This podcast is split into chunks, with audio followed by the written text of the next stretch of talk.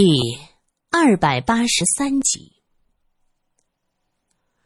玉伟点点头，他扶着慕云平。这时，萧琴又气冲冲的进来，说：“扶到那边去。”他指的是另一张床。这又是为什么呀？玉伟觉得这个人可真够古怪的。这张床那张床有什么区别？扶到那边去。萧琴站在玉伟床前是一动不动，就是不让路。玉伟无奈啊，只能将慕云平安置在另一张床上。苏三瞧出了一些端倪，他意味深长的看了玉伟一眼，低声在萧琴的耳边说道：“你是不想让穆先生躺在山鬼的床上，对吗？”萧晴横他一眼，还是点了点头。苏三故意笑得很暧昧。可是啊，这里是穆先生的家呀。等咱们离开了，他将山鬼盖过的被子拿过来盖，哼，这谁又能知道呀？果然，萧晴脸色大变。苏三憋着笑，急忙去查看慕云平的情况。玉伟是又按人中，又掐手指头尖儿，慕云平很快就醒了。他用力推着玉伟说道：“真是有仇报仇，有怨报怨呐！哎，你想掐死我呀？”苏三问。穆先生，从小梅跳河之后，你一直在这家饭店吃饭，对吗？慕云平的声音很虚弱。对，只要我住在这儿，就吃这家的菜，因为那鸡蛋羹。和小梅做的味道很像，我吃了这么多年，吃习惯了。那么自从你搬到这儿，也是一直在吃小梅做的鸡蛋羹了。啊，是这样。我从小就爱吃小梅母亲，也就是我那奶嬷嬷做的蛋羹。小梅的手艺和她母亲很像，虽然我也雇了厨子，可这道鸡蛋羹我还是爱吃小梅做的。那么这段时间，你吃着这一家的鸡蛋羹，就从来没有怀疑过什么吗？慕云平茫然的摇头。我想，这天外有天，人外有人，做的东西味道相似，这也是有可能的。再加上我一直在外工作，回来又噩梦缠身，我就没想这么多。一旁的玉伟算是听明白了。你的意思是，这问题出在鸡蛋羹上，是小梅假装自杀，鸡蛋羹其实是小梅做的，她就藏在那家饭店。对，穆先生这一年多一直在吃小梅做的鸡蛋羹。穆先生，你仔仔细细的想想，过去做噩梦是梦见那个人偶对你招手，是不是之前都吃过鸡蛋羹呢？慕云平想了想，说：“嗯，这个我真的记不清了。有的时候我不吃鸡蛋羹，可是晚上小梅也会给我送杯热牛奶。现在你一说呀，我觉得好像只要我住在这个房子里，就真的会梦到一些奇怪的东西。那就对了，最大的可能就是小梅在你的食物中下了药，让你精神恍惚。”因为只要住在这儿，就要为人偶的事情烦躁，所以你的梦大部分和人偶有关。可是今天呢，因为玉伟将鸡蛋羹都吃了，你没吃几口。听苏三这么说，玉伟不好意思的吐吐舌头笑了。哎哎，真不是我嘴馋呐，那个鸡蛋羹做的呀，鲜滑无比，比布丁都好吃。所以今天晚上做了噩梦。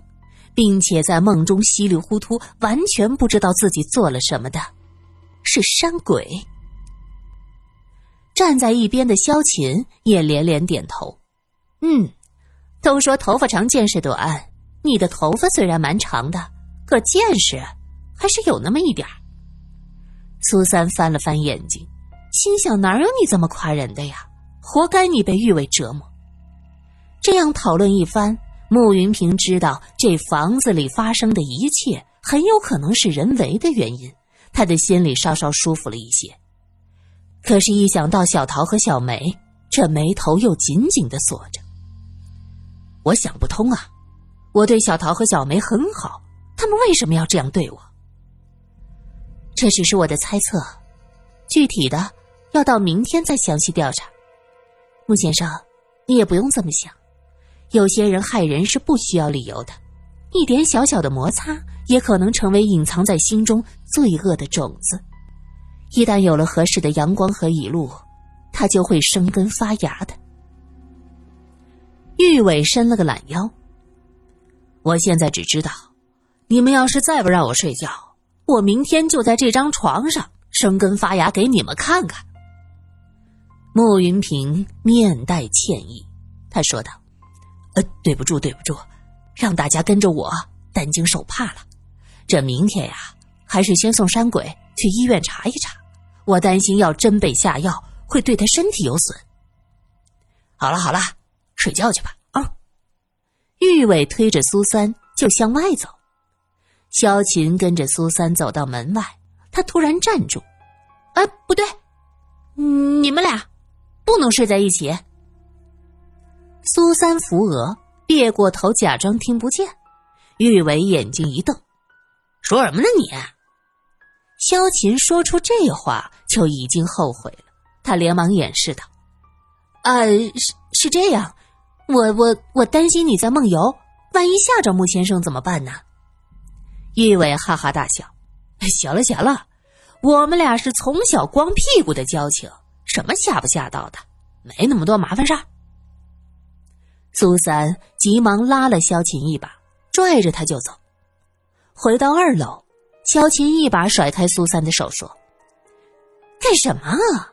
手都被你抓痛了。”呀！”苏三伸手在他脸上一划：“羞不羞？被我发现了，你爱上玉伟了，是吧？”萧琴急忙道：“嗯哪有这种事？你不要火！”话还没说完。苏三一把将他嘴巴捂住，大小姐，你要把玉伟招来呀？先睡觉，谁管你的事儿啊？爱谁谁呗，我才不操心呢。半夜这么一折腾，第二天玉伟是睡到自然醒，他揉着惺忪的睡眼走出来，看到罗隐正坐在客厅里听慕云平和苏三讲述事情的经过，看到他走出来。他关切的问道：“喂，你怎么样啊？有没有觉得哪里不舒服？”玉伟揉了揉眼睛，摇了摇头：“你怎么来了？你们一夜未归，我实在是担心呐。”苏三急忙说：“啊，对不起啊，实在是不知道你那边的电话，要不就打个电话过去了。又不是小孩儿。”能有什么大事儿？好几个大活人呢。萧琴在一边说着。穆云平听到“大活人”三个字，忍不住抖了抖，看向萧琴的目光稍带着惊恐。此时罗隐已经彻底了解事情经过，也认为苏三说的很有道理。玉伟转身去卫生间洗漱完毕，拍着脑门说：“哎呀，我饿死了。”瓶子，早上吃什么呀？萧琴扑哧一声乐了，大懒虫，还早上？哎，你就不会看看表啊？都十一点半了。玉伟惊道：“啊，哎呦，我说怎么前心贴后背呢？嗨，瓶子，中午吃什么呀？”苏三听到时间，心里有了主意，他对罗隐笑道：“正好到了中午。”我也饿了，咱们到附近的饭店吃吧。那一家蛋羹做的好极了。穆云平急忙起身：“哎，我我请客，我来请客。”罗隐笑了：“哼，瓶子，你是没有理解他的意思。他是醉翁之意不在酒啊。”穆云平没想明白，玉伟明白了：“哦，哎，你们的意思。”上那边钓鱼去，对，钓一条美人鱼。就在这时，一边的电话响了，穆云平过去接电话。过了一会儿，神色古怪的看向罗隐：“探长，找你的。”罗隐的心里立刻有了一种不祥的预感，他急忙过去拿起电话，果然另一端传来一个娇滴滴女子的声音：“哟，速度蛮快的嘛，竟然跑到电影明星的家里头去了。你怎么知道的？哼，我二姐可是神通广大呢，四公子。”人家可等你吃午饭呢，这么不给面子的呀！苏三在一边看到罗隐压低声音说话，忍不住多瞟了两眼，却见罗隐用手挡着听筒，低声说着什么。他眼神闪躲，声音也格外的低沉，说话的时候还向四周看了一眼。苏三心里是咯噔一下，这面上不动声色，可手指头。却是紧紧的绞在一起，扭来扭去，指端墨尖儿渐渐泛出了白色。玉伟发现苏三有些浑身不自在，他问道：“怎么了？”苏三摇摇头，故作淡定：“呃，警察厅那边还有些事儿，我得马上回去。”罗隐走过来说道：“谢阿妹现在怎么样了？”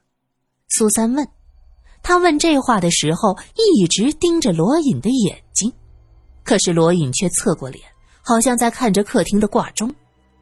啊，呃，他还好，对接下来的审判很有信心啊。现在民众舆论也是你倾向于他的，相信会得到公正的判决。这段日子呀，可真是多亏了你。苏三的双眼像是深不可测的潭水。罗隐突然有一种内疚感，他害怕看到这双清澈如水的眼睛。喂，你就这样走了？我们去抓内鬼，很危险，好吧？玉伟有些不满，嘴里嘟囔着。罗隐想了想，拿出一把小巧的手枪，交给了苏三。这个留给你，没事儿，遇到危险尽管开枪，这出了事儿有我呢。苏三接过枪，这枪柄上还有罗隐手掌上的温度，这温度也传递给了他，让他心里是油然而生的温情冲淡了方才的疑虑。玉伟在一边起哄：“哟哟哟，看看，多关心你！”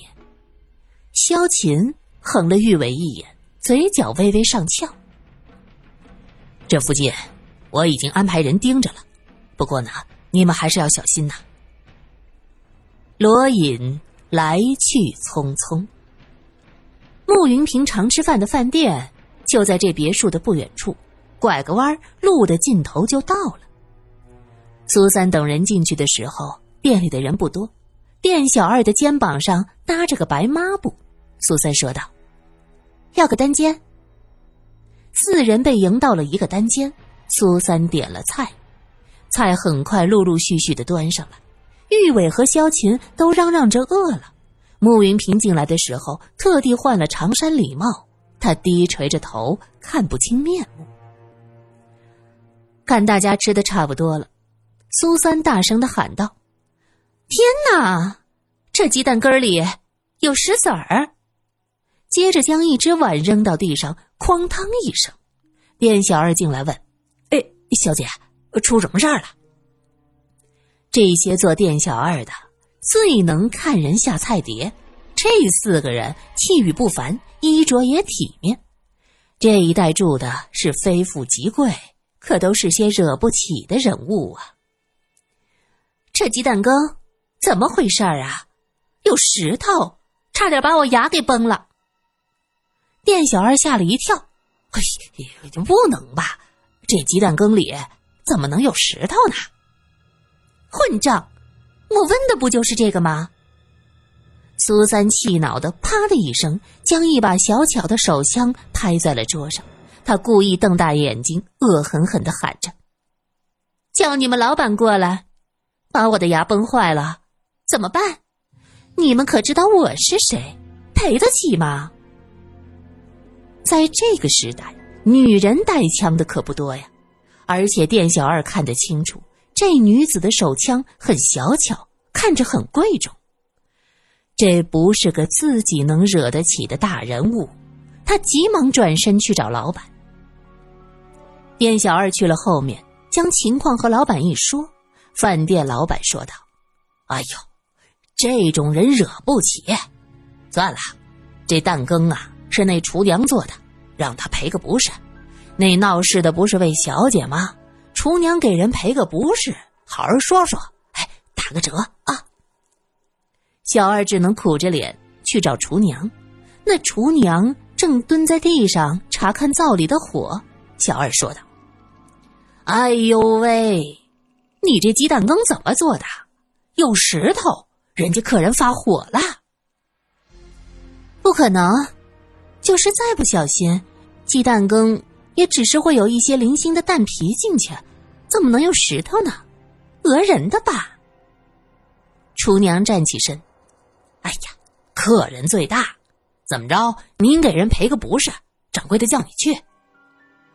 厨娘满脸不情愿，跟着小二进了包间苏三故意冷着脸，怎么着？这蛋羹他做的？小二连连点头，哎哎，小店照顾不周，还请您老谅解。来啊，给人道歉。那厨娘却硬气，抬头看了看苏三。这时慕云平猛地起身，摘下礼帽，看着厨娘，嘴唇直哆嗦。那厨娘大惊失色：“少少爷！”慕云平气得指着小梅质问：“我家待你不薄。”你竟然联合外人来害我！小梅本道看了慕云平，马上面上带着悲伤之色，捏着手绢刚要流泪。听到慕云平这么质问，明白他猜到了真相，今天是故意跑来找他的，当下也就不装了。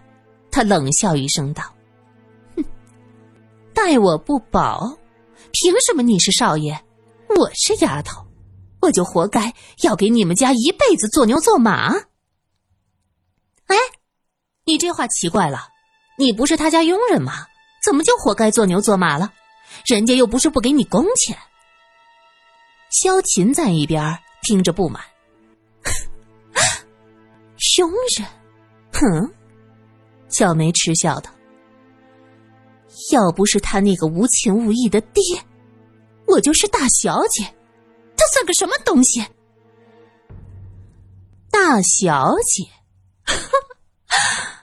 你看看你自己，一身油腻腻的，过去是伺候人的丫鬟，现在是脏兮兮的厨娘，还说什么大小姐，痴心妄想。